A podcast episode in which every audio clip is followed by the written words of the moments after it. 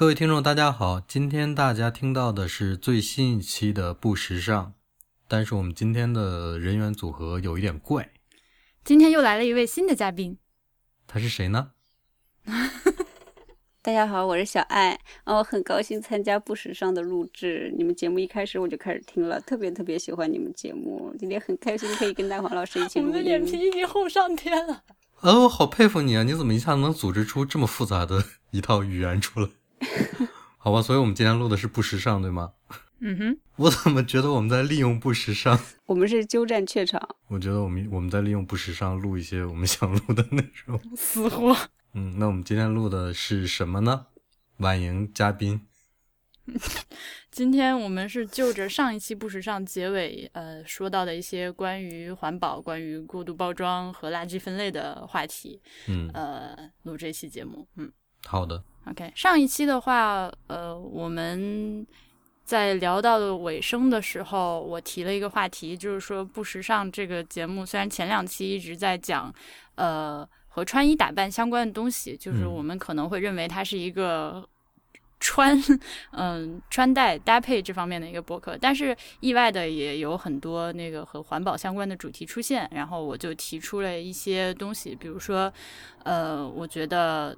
很多东西的包装非常的过分，就造成很多垃圾。还有回国之后发现大家垃圾都不分类。嗯，呃，那期完了之后呢，我们仨人就凑在一块儿说很想一起聊今天这个话题。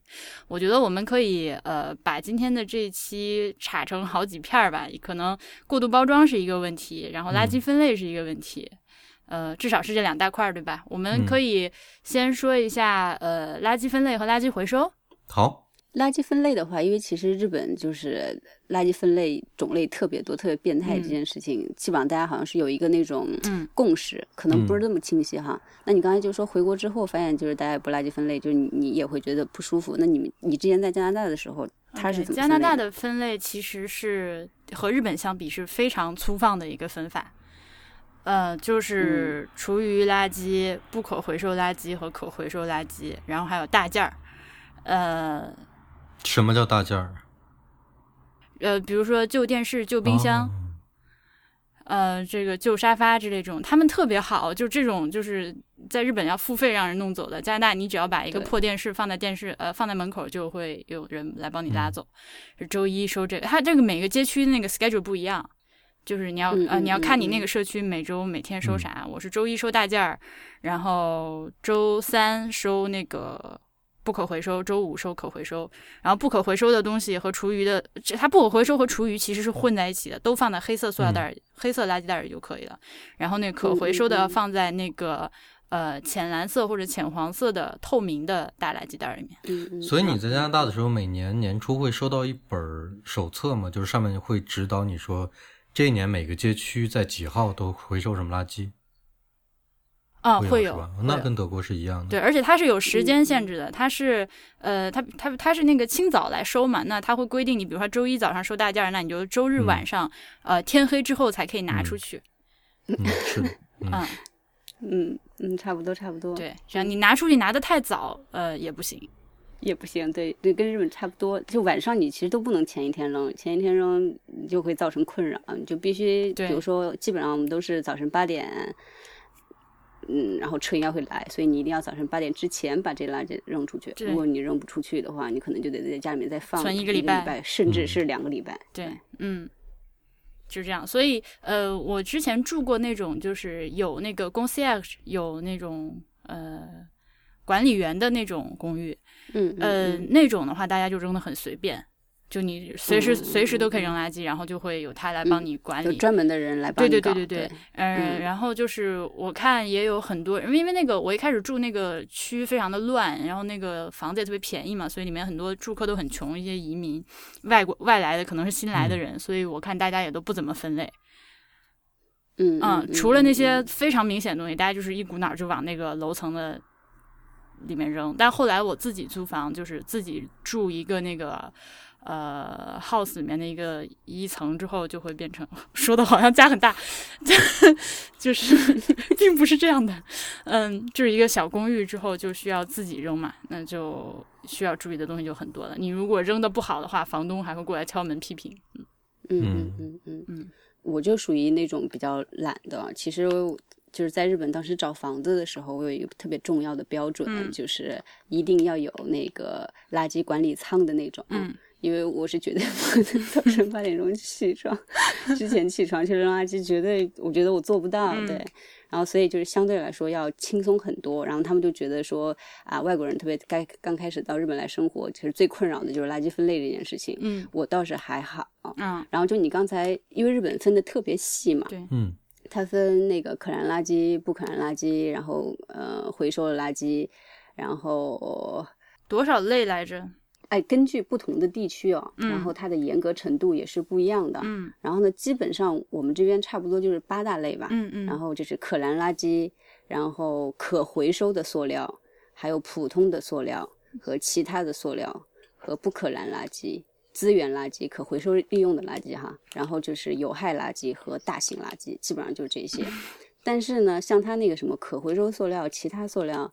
塑料瓶这种，嗯，都你其实它都是可燃的，你知道吗？嗯，所以基本上的话，像我比较懒的话，我都会把它扔到异类，就是可燃垃圾里面。OK，所以这样没问题吗？嗯，没有没有没有问题。但是就是刚才婉莹就讲说，那个垃圾袋不是他们是有颜色嘛，有黑色啊、蓝色什么之类的。嗯，在日本的话，我们就只能用透明的或者是半透明的那种垃圾袋，要让人看到里面是装的是什么。对对对对对对。然后如果你扔的就是明显有不对的话。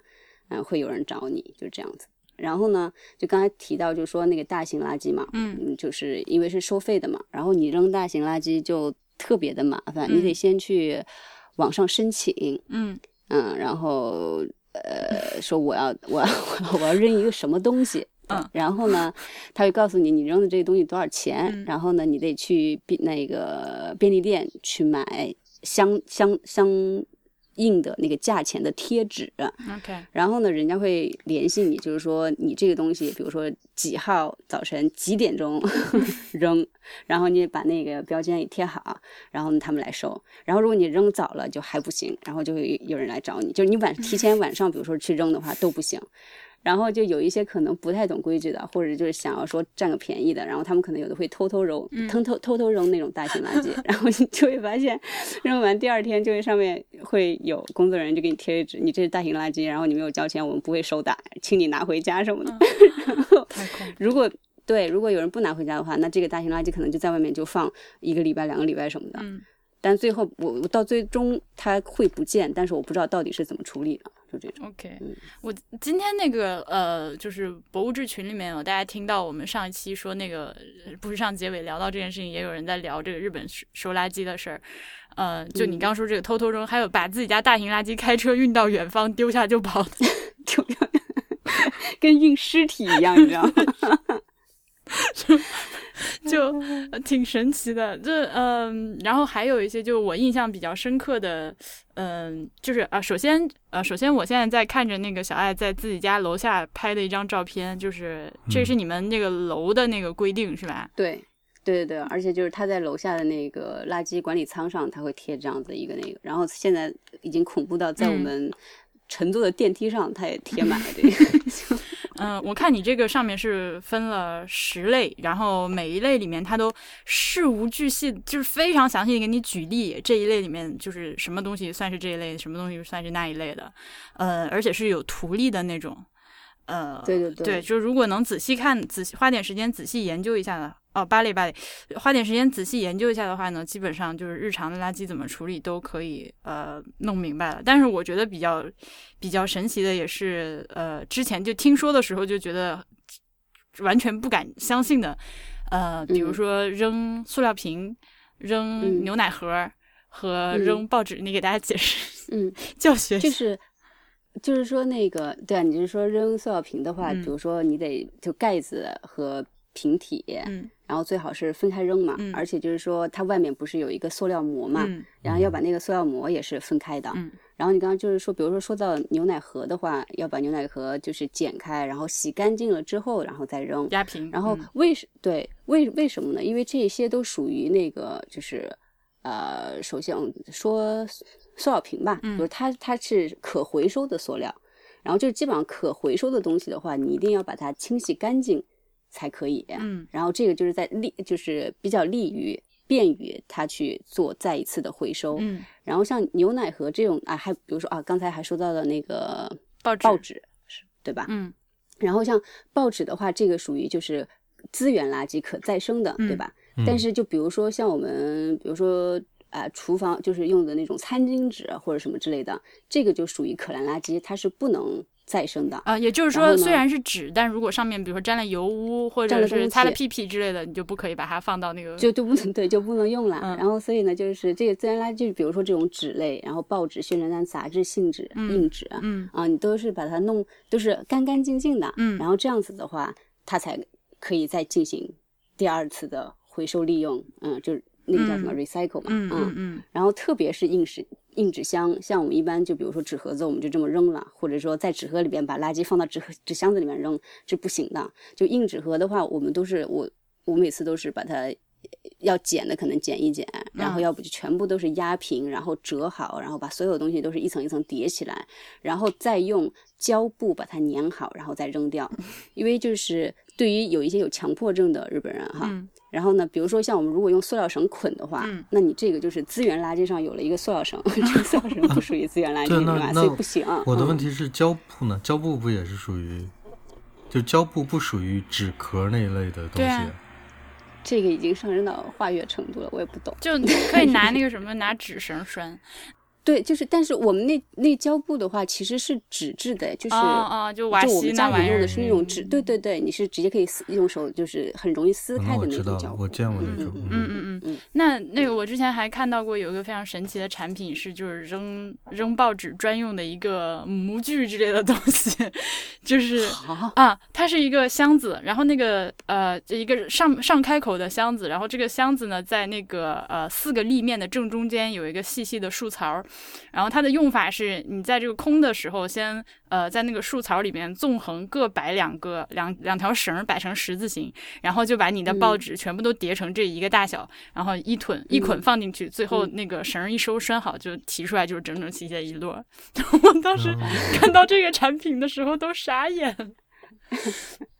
嗯嗯，然后就是对啊，我我我我刚刚不是讲，就是我其实有时候很懒嘛，就把一些很回可以回收的，比如说像塑料这些的话，都当做可那个燃烧的垃圾就扔掉了嘛。然后呢，就是做这期节目，我还去查了一下，它就是说可回收什么资源再利用，到底这个资源是怎么再利用的？查完之后，我发现就是还是真正的就是说好好分类会比较好。嗯，就比如说像牛奶盒子这种，它是可燃的嘛。嗯，但是呢，其实就是比如说一升的牛奶盒子，六个牛奶盒子的话。它就可以生产一一卷厕纸，嗯，哇，然后像那些，对，然后像那些塑料什么之类的，你弄完之后的话，它变成纤维嘛，嗯，然后呢就可以运用到各种地方，然后呢做那种塑料膜呀，然后做名片呐什么这些都可以，然后特别是那个纸箱，嗯，纸箱的回收率是最高的，纸箱的回收率可以达到百分之九十五。而且只要用水，它就可以变成纤维。然后，哇哦，这等于就是纸箱再变成纸箱，纸箱再变成纸箱，就这样一个百分之九十五的利用率。哇，所以你就觉得啊，从这点来说的话，这个确实算是一个这种怎么讲，很有效的一个环环保的节约的这样的一个方式。嗯，深刻的认识到自己的不足，敬佩。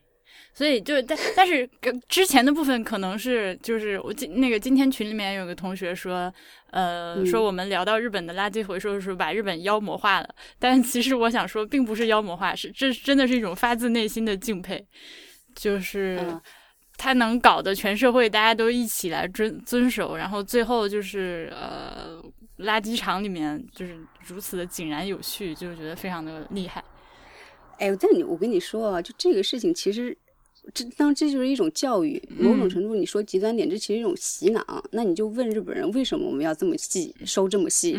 我觉得百分之九十人是回答不出来的，就只会说我们从小就被教育要这么搞，就是他们其实没有一个深刻认识，就是说我们可能呃这么分有什么意义，然后它又会变成什么的？没有，对，只是就是说真的，他们一个规矩出来之后的话，大家比较容易遵守，就这种。OK，嗯，但是结果就是很好嘛。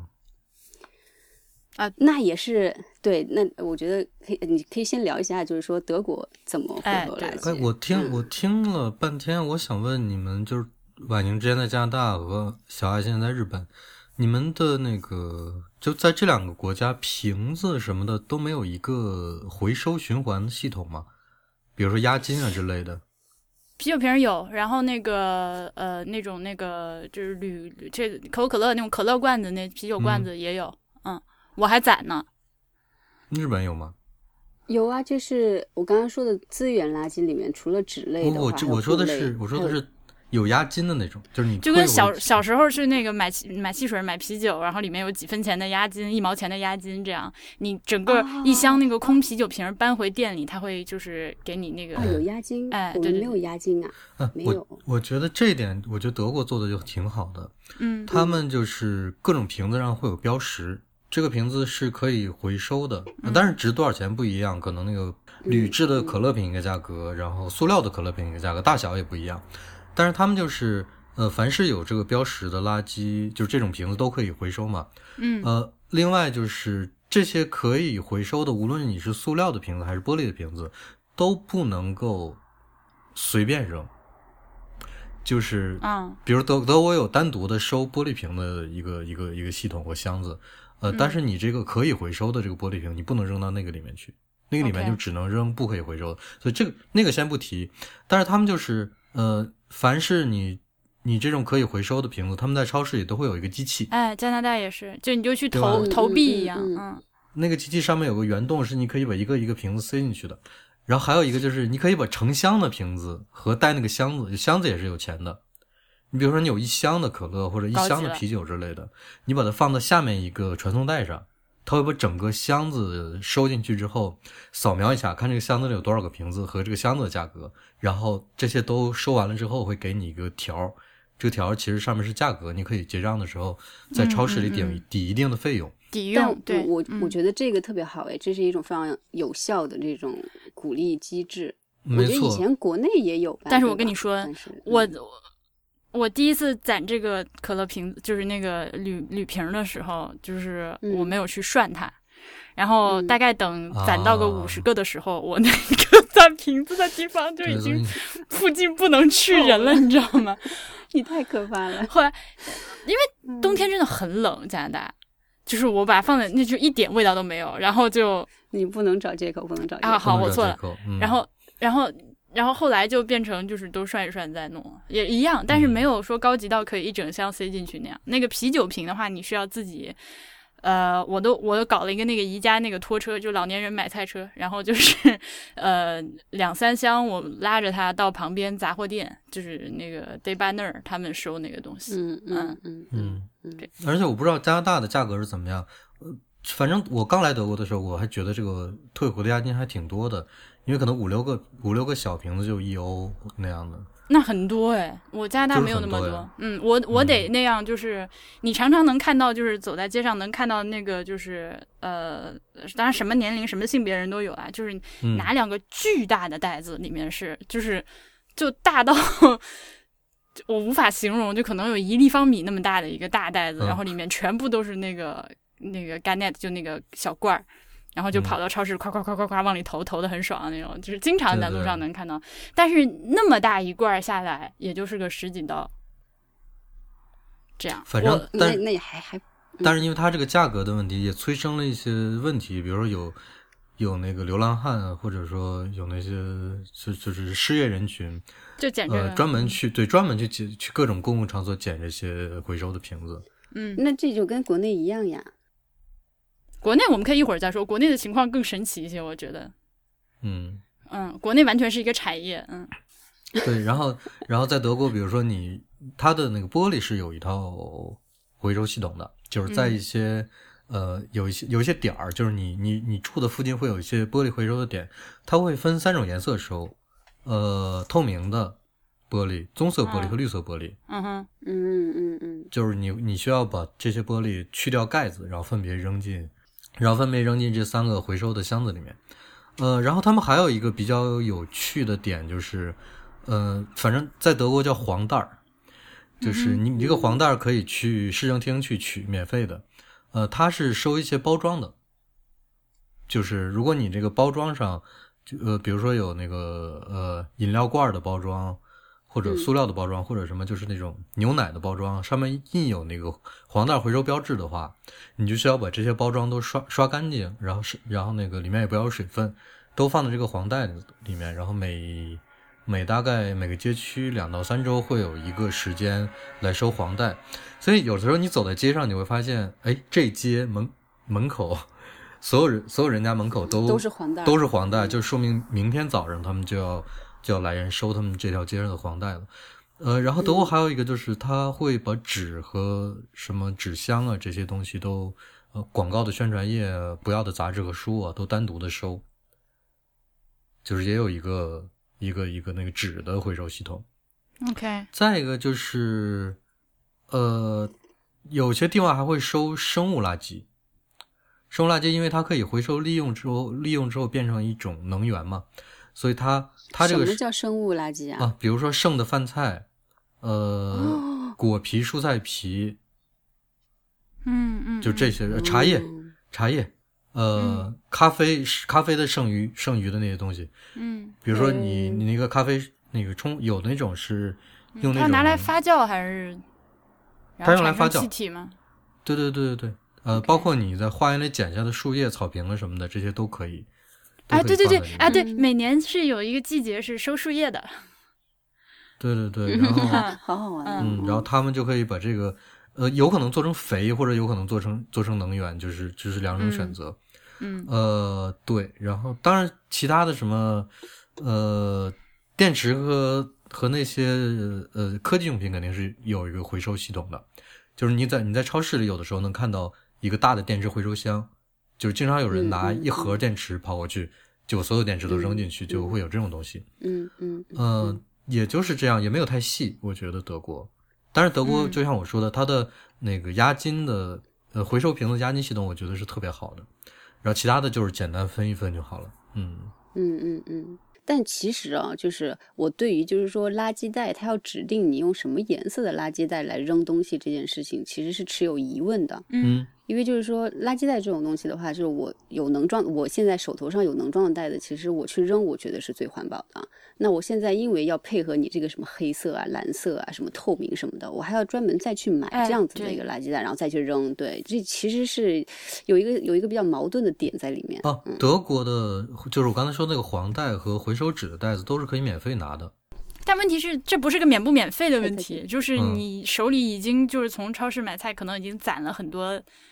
塑料袋了，那这种袋子你又不能用它来装垃圾，因为你装起来那个颜色不对。对，这种袋子就是就是放到该回收的那些垃圾的袋子里面呀。就他们是也是可，他们也是可以用来回收的呀。就是他们的作用不是用来装垃圾的。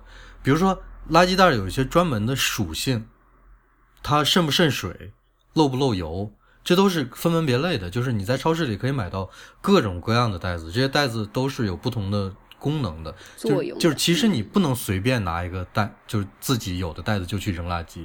嗯，我觉得我们现在是不是很多听众在爆炸，那大脑在砰砰砰？对，因为因为如果你比如说你扔厨余的话，你有比如有有鸡蛋鸡蛋的剩余，或者有一些呃菜和肉啊，它它有油，你普通的那种从超市买菜回来那个袋子。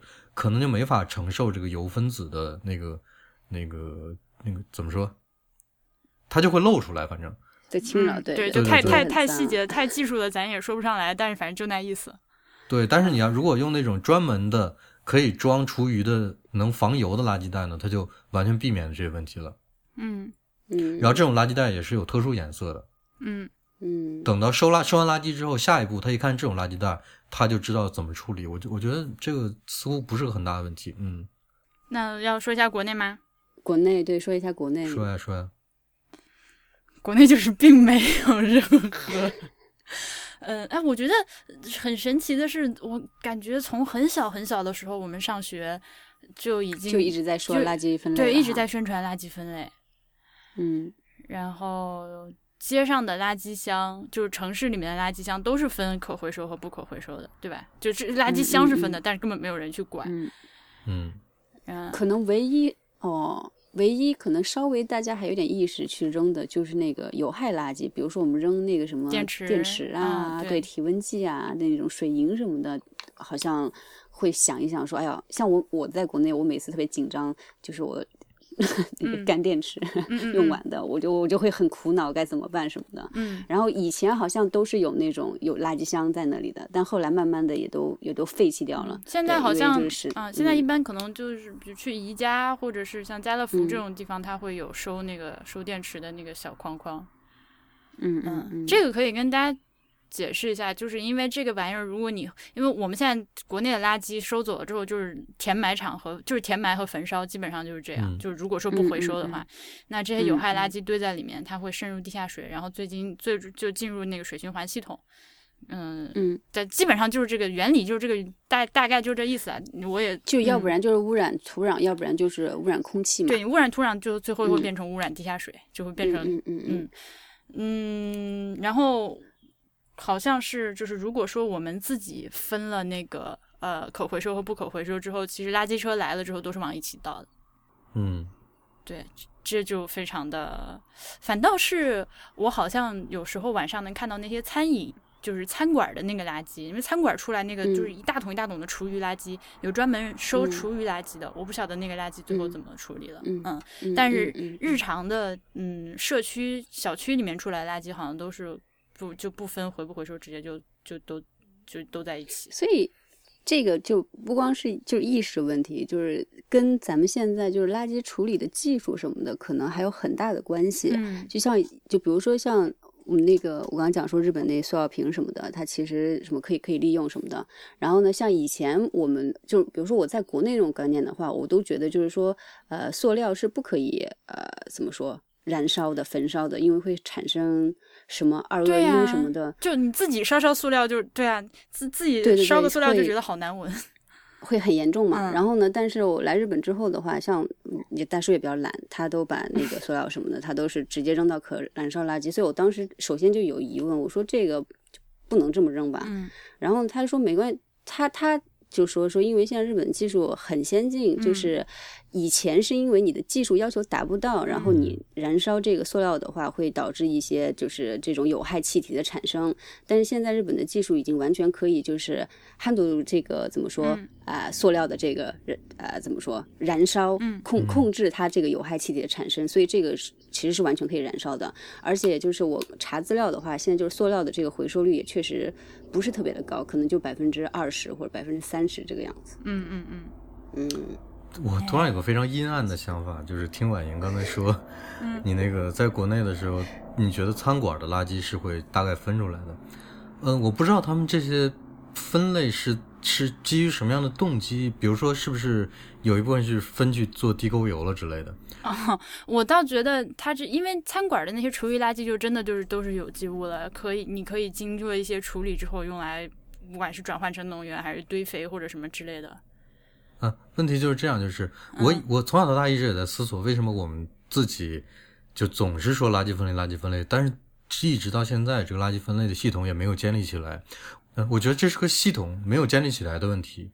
就是呃，当然教育也是系统的一部分，就是我们脑子里面没有构建起这个系统，呃，社会上也没有一个完整的这个这个回收链条来给我们操作。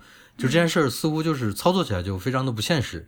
但是如果是按按照我那种比较阴暗的方想法呢，就是说，它其实，在背后如果有一个经济利益在推动这件事情的话，比如说地沟油的那那个那个链条。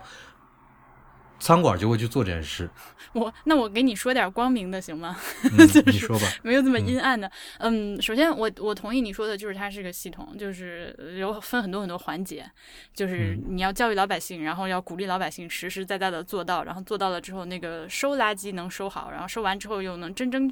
真真正正的处理好和回收好，对吧？这每一环都不能少。嗯嗯嗯。那个也是我们白天在讨博物志群里面讨论这个事情的时候，我看到有一个听众发了一个公众号，发了一个公众号文章，特别特别的好。你等一下，我拿一下手机。哎，但是就是说刚才讲到说，呃，就是说那个垃圾分类回收这个是一个系统的问题嘛，对吧？嗯。然后呢，但是其实就是说。呃，垃圾回收本身的话，它是需要很多很多成本的。嗯，我觉得这个成本目前可能大到中国现在还没有办法去搞这个东西。嗯嗯。然后就是说呢，因为日本现在已经投入了很多的那种说潜力啊，然后就是还有就是研究。这个，然后去去做这件事情，嗯，然后所以其实现在也有人有反对的声音，有一些学者就是说，其实就是说我们为了搞这个垃圾分类，我们可能付出的成本是更高的，而且就是说在付就是就对，就比如说哈，我们现在垃圾要分，我们家那边不是说分十类对吧？然后每每一类的话都是在指定的时间、不同的时间扔，对不对？嗯。那这样子的话，首先，而且我们这边还有说管理仓库，那首先就有人要去，有有要耗费人力，然后呢，就是说你要，比如说不分类的话，其实一辆大车来了，然后拉走了就 OK 了，对吧？嗯。但是现在的话，它可能就是说要分。有有八类要出十类车，嗯，然后去分不去带不同的垃圾，然后送到不同的焚烧厂什么的，嗯，然后你这个其实就已经开始是，嗯，我明白，也是在产生垃圾了，对对对对对，嗯，我觉得这个账要怎么算呢？可能，呃，这个我一会儿会提到另外一个例子，就是我，呃，我先我先说我刚翻出来那篇文章吧，嗯，嗯，其实是一席的公众号。呃，我我不晓得微信公众号的那个链接能不能贴在那个网页上，我怀疑。嗯，所以如果我贴不了链接的话，大家可以去搜一席的公众号，他是第四百零五位讲者，叫汪建超。呃，他是一个叫绿色地球这个组织的执行总裁，然后他们是在成都搞垃圾分类，然后他就是呃。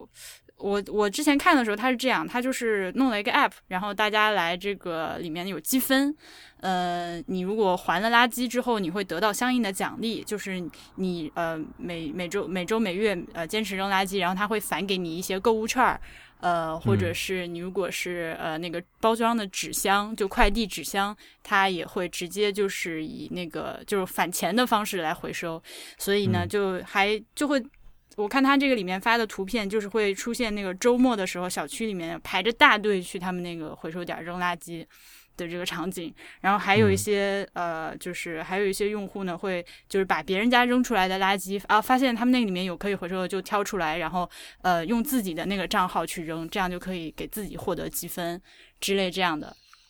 嗯，这个这么做，至少我觉得给大家。呃，就是普通老百姓做垃圾回收分类是一个巨大的动力。就如果说，他这个听起来就，因为之前我看过一些讨论德国的这个呃玻璃瓶和塑料瓶押金就回收押金的问题。他们说为什么定这么高的押金呢？就是为了鼓励你让它这个系统运转起来。嗯，就如果你的押金定低了，可能大家就觉得这就。几分钱的东西就没有必要再做，对，不值得费这个事。而且他这里面，我觉得最有意思的一点是这样，他就是说到他这个组织自己如何就是运营下去嘛，因为你运行这样一个组织也是要花钱的。他就说。呃，他就提到了某东，他说，呃，跟他们聊了之后，他们发现我们可以帮他们把纸箱完好无损的收回来，然后再交给他。这样的话，一个新纸箱如果是四毛钱到五毛钱，从我们这里可能一毛钱、两毛钱就能买到。对京东来说，减少了运营成本；对我们来说，提高了收入。所以就是一个多赢的一个一个做法。那我觉得，如果能达到这种效果，就就这个事儿，就这个生意就赚起来了嘛。嗯嗯嗯嗯，哎，所以你看，就是你看国民性多重要。你看日本民众 就是听话，让你干你就干，跟你没有什么 什么激 激激励什么的，没有。你你居然落到了这个结论上，我也是服气你。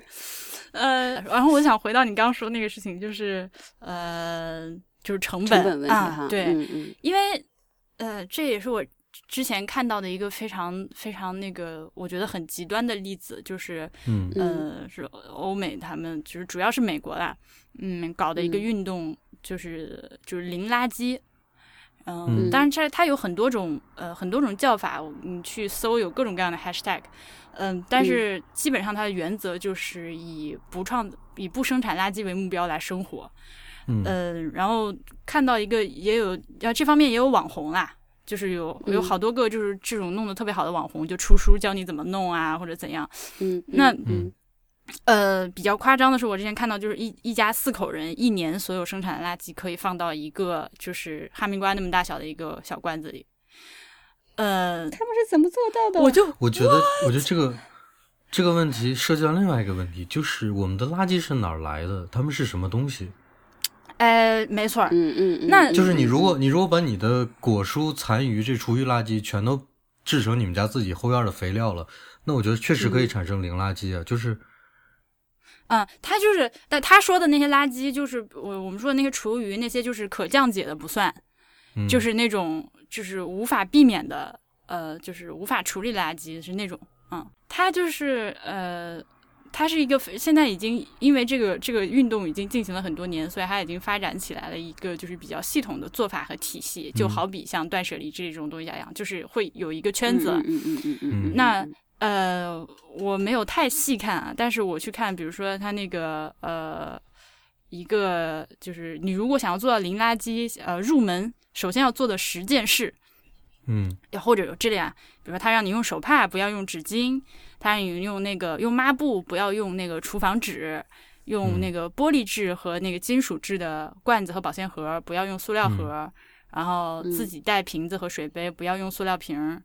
呃，自己带购物袋，不要用塑料袋。然后去超市的话，自己带那个就是小棉布袋子称菜，不要用超市那一个一个塑料袋。这种东西，它。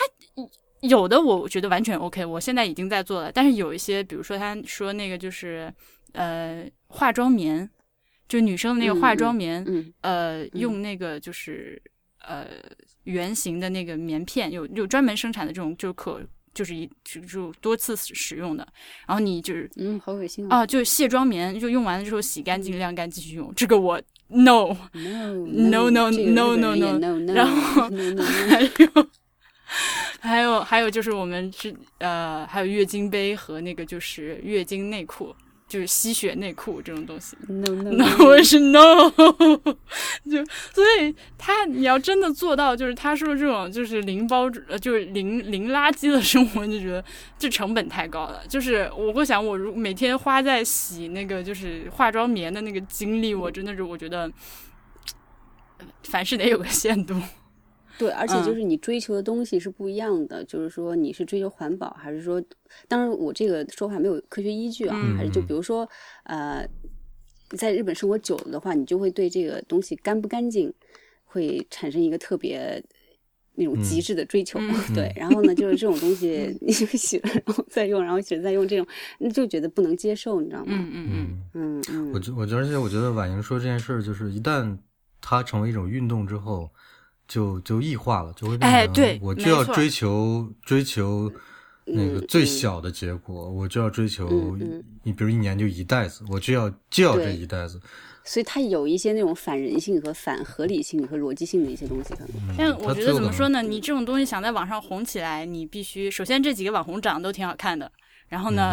对，首先你要脸好。对，然后你 有颜值。对，一年一小罐垃圾，然后这样，你你只有这样，你才能红嘛。有的时候会觉得，但是说实在的，我表示不行。对，那你是那你是为了红，还是为了为了节省资源呢？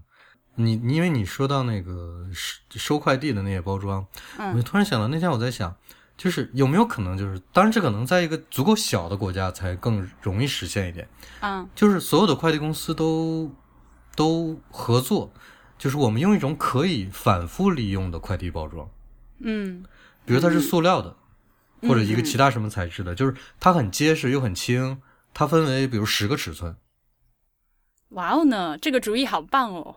就是你你每一个快递，不管是 DHL、UPS，嗯，呃，你都可以用这个这个包装来来运，比如阿阿就可以从比如阿妈从国内从京东开始，大家都用这个一个包装，这个包装你。你当你收完了收完了快递之后，你就可以把这个包装在某一个地点，或者说等下一次快递员来你家的时候，你就交还给他，嗯，他会返给你一个什么，比如返给你点钱或者给你点积分呢之类的，他这个包装就拿回去可以可以继续用。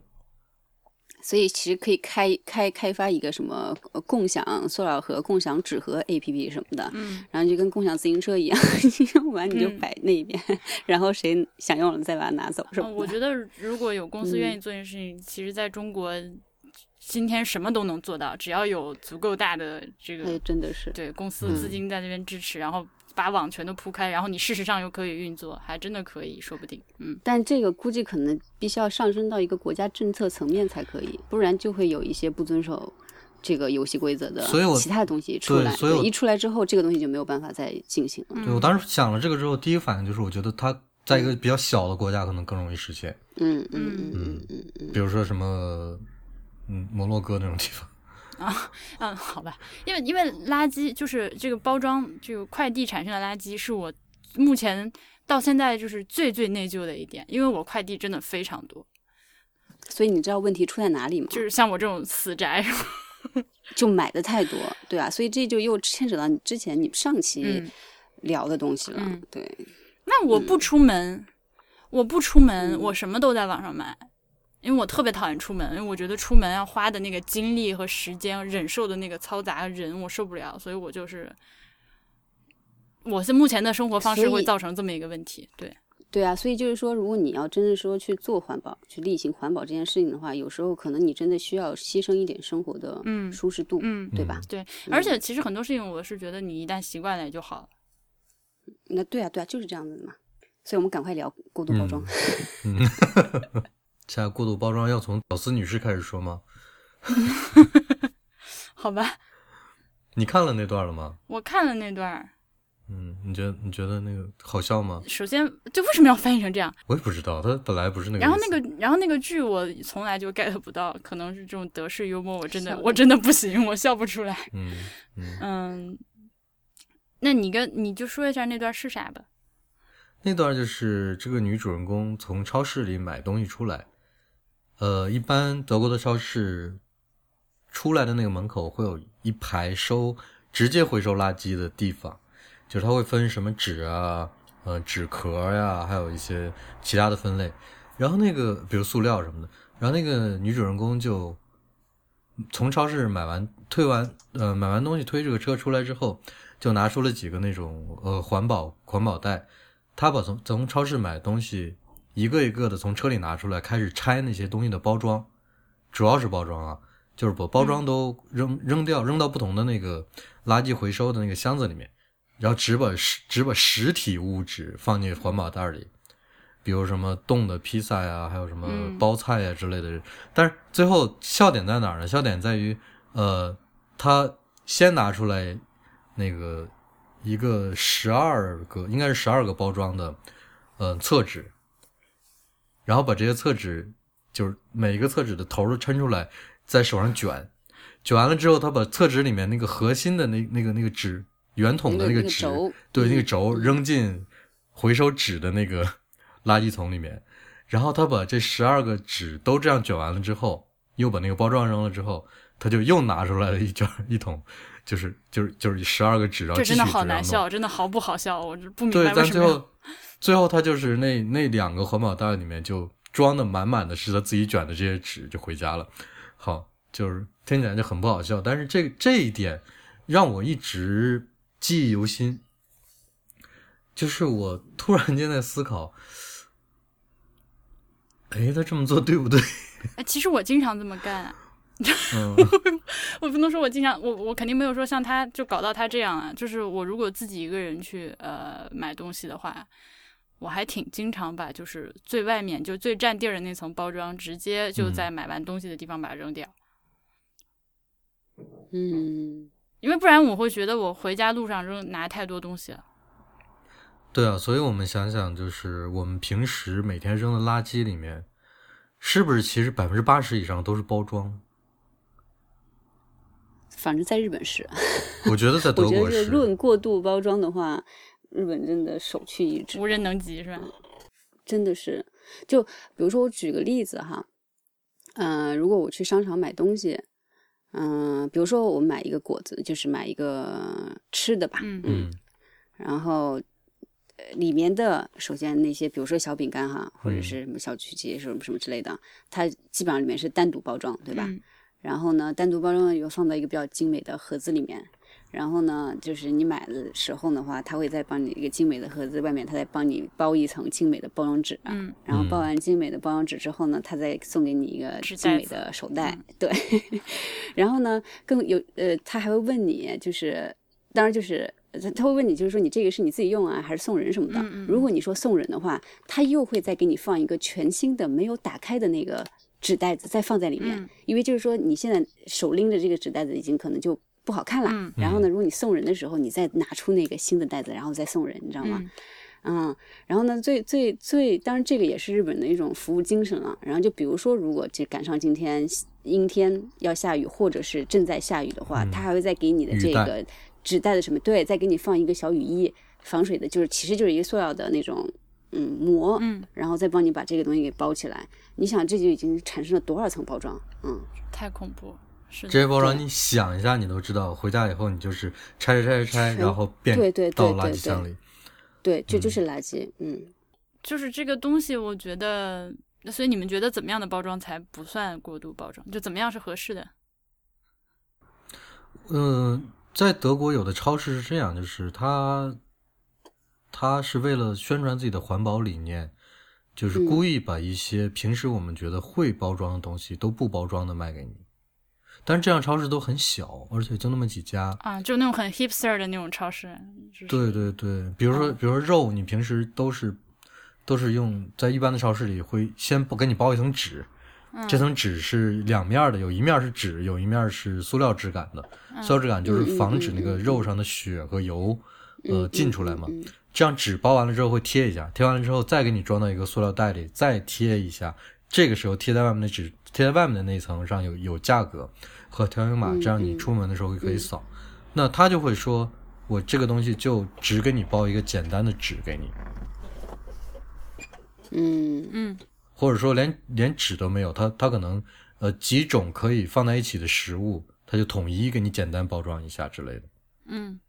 我觉得就挺好的呀，我也觉得挺好。就只要你你能保持它一个基本的这种干净，然后和它就是你能拿回去这个性能性的话，其实就 OK 了。嗯。然后，所以你知道，就是讲到这个的话，就是关于过度包装一肚一肚子有吐槽的东西，就是在日本，因为你他们就是在这一点上实在是，他们没有一个环保和节约的这种理念，好像，嗯，因为就比起所谓的说环保啊，或者说节约这件事情来说，他们更重视的是。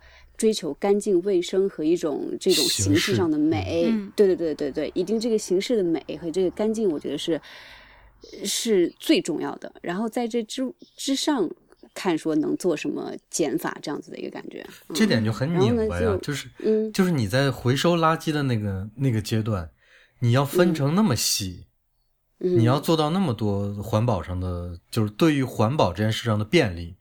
就他把这种，他把这种这种这种麻烦抛给抛给 日本的人民，就是你们要这样做这样做，对。但是 我我是为了我自己回收上的便利和方便。那但是你你整个这个输出系统在包装上又搞得这么这么浮夸和夸张，嗯，对。但是这就是一种这这除了说他们这听话哈，就外部的那种作用之外的话，我觉得日本人他们自己就是也有这种深层的意识。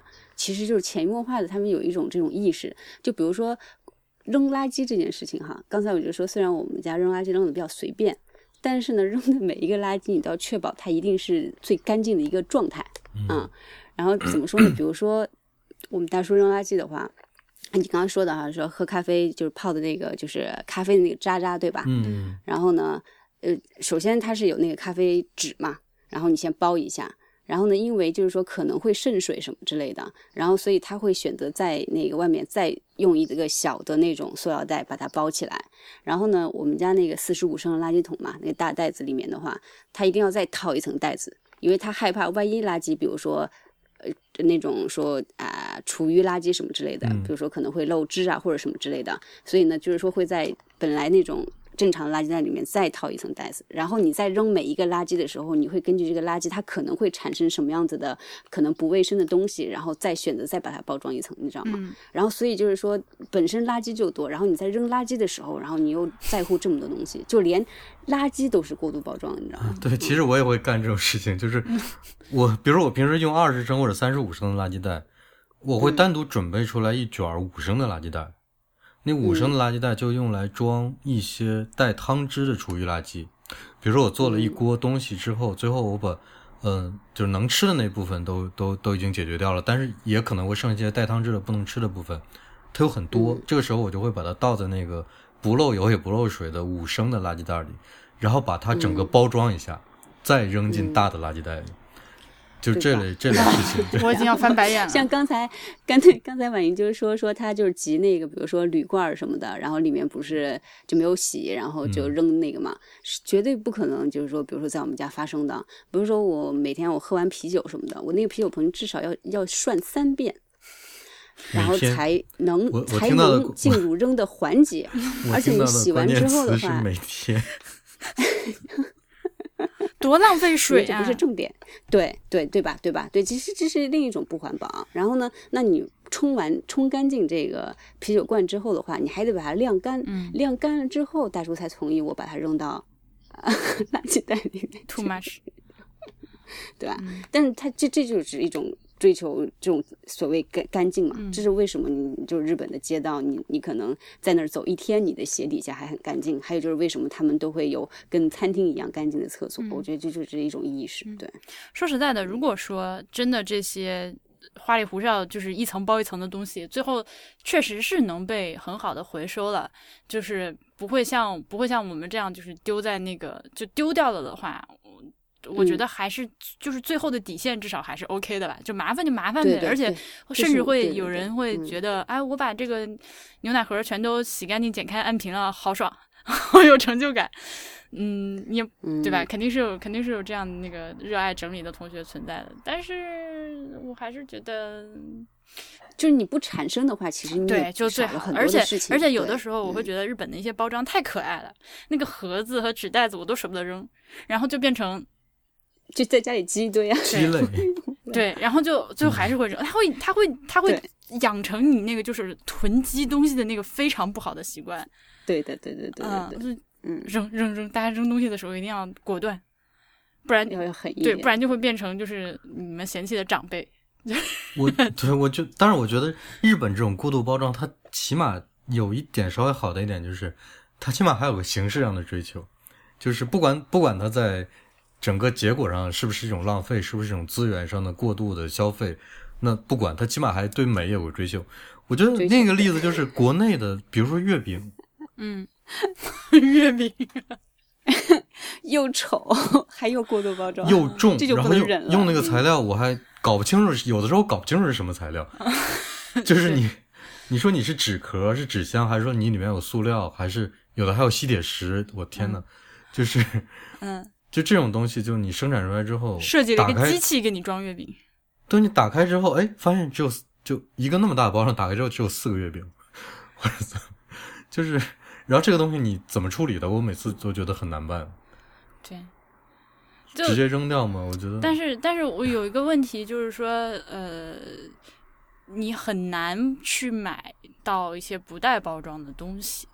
就买菜，可能是我能想到的最简单的，去菜市场。嗯嗯，这个最简单的就是我可以就是拎个布袋子出去，拎个布袋子回来，一点垃圾都不产生，对吧？嗯嗯。但是你一旦去超市买菜就不行。就我上次节目已经说过这件事情了，我觉得我可以再简单说一遍，就是你去超市买东西，不管你买个啥菜，都要让你装一个那个超市那种一大卷那塑料袋装一个，然后它封上口，贴上标，贴上价钱，你拿走。我就想问，能不能那么搞？呃，能能不能不让那么搞？就是有那种，你可以直接贴贴菜上面。对，有些东西，比如说，我就买一个土豆、一个茄子、一个角瓜那种，是吧？那贴上去很容易。但是我如果买一包东西，我今天早上去问了那个我们家旁边家乐福的那个收银员，我说我能不能自己缝一个小布袋儿？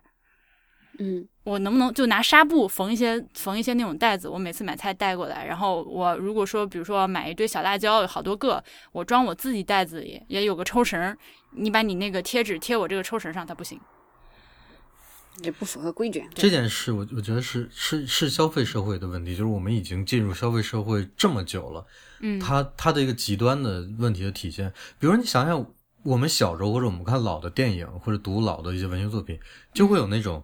比如卖个糕点，嗯，他就给你一张油纸，然后在上面放上几个月饼，比如比如说，然后他把这油纸一封，拿那个皮那个拿着就走，嗯，纸绳一系，上面可能有一个这个店的一个章，就就拿着就走了。但是有的时候可能多给你点，有的时候可能你觉得哎今天怎么轻了一点，但但这个就是一个一个前现代的一个方式，就是我们现在的消费社会是要求你必须比如三百克、四百五十克，嗯，然后这个东西它要求，比如它有一个保质期，在有一个保质期，我就必须得有一个存储环境，保证这个保质期。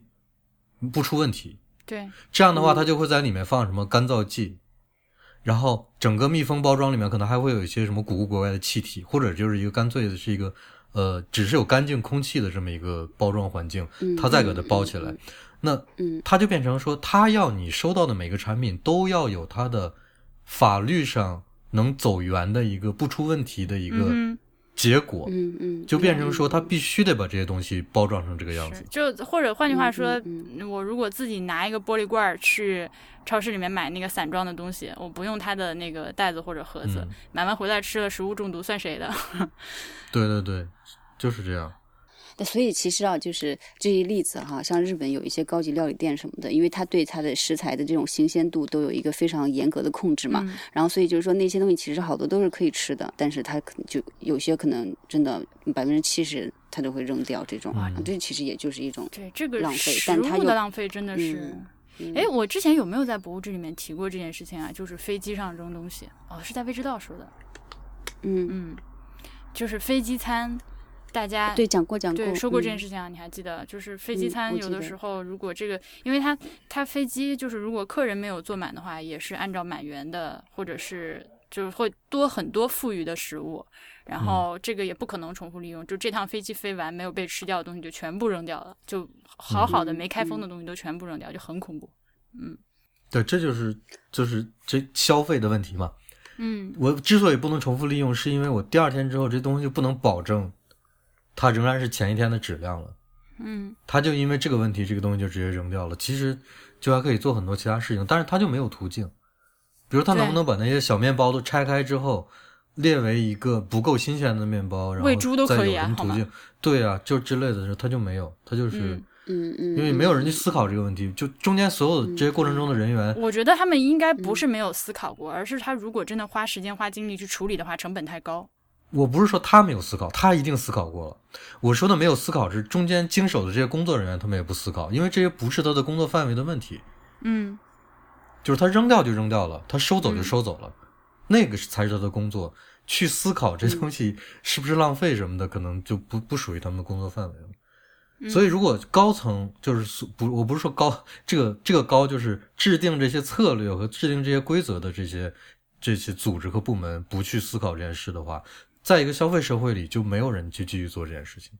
嗯，对啊，那那就是你在一个消费社会里面，你要你要要考虑这种就是怎么讲啊？这个 risk 该怎么？它的风险。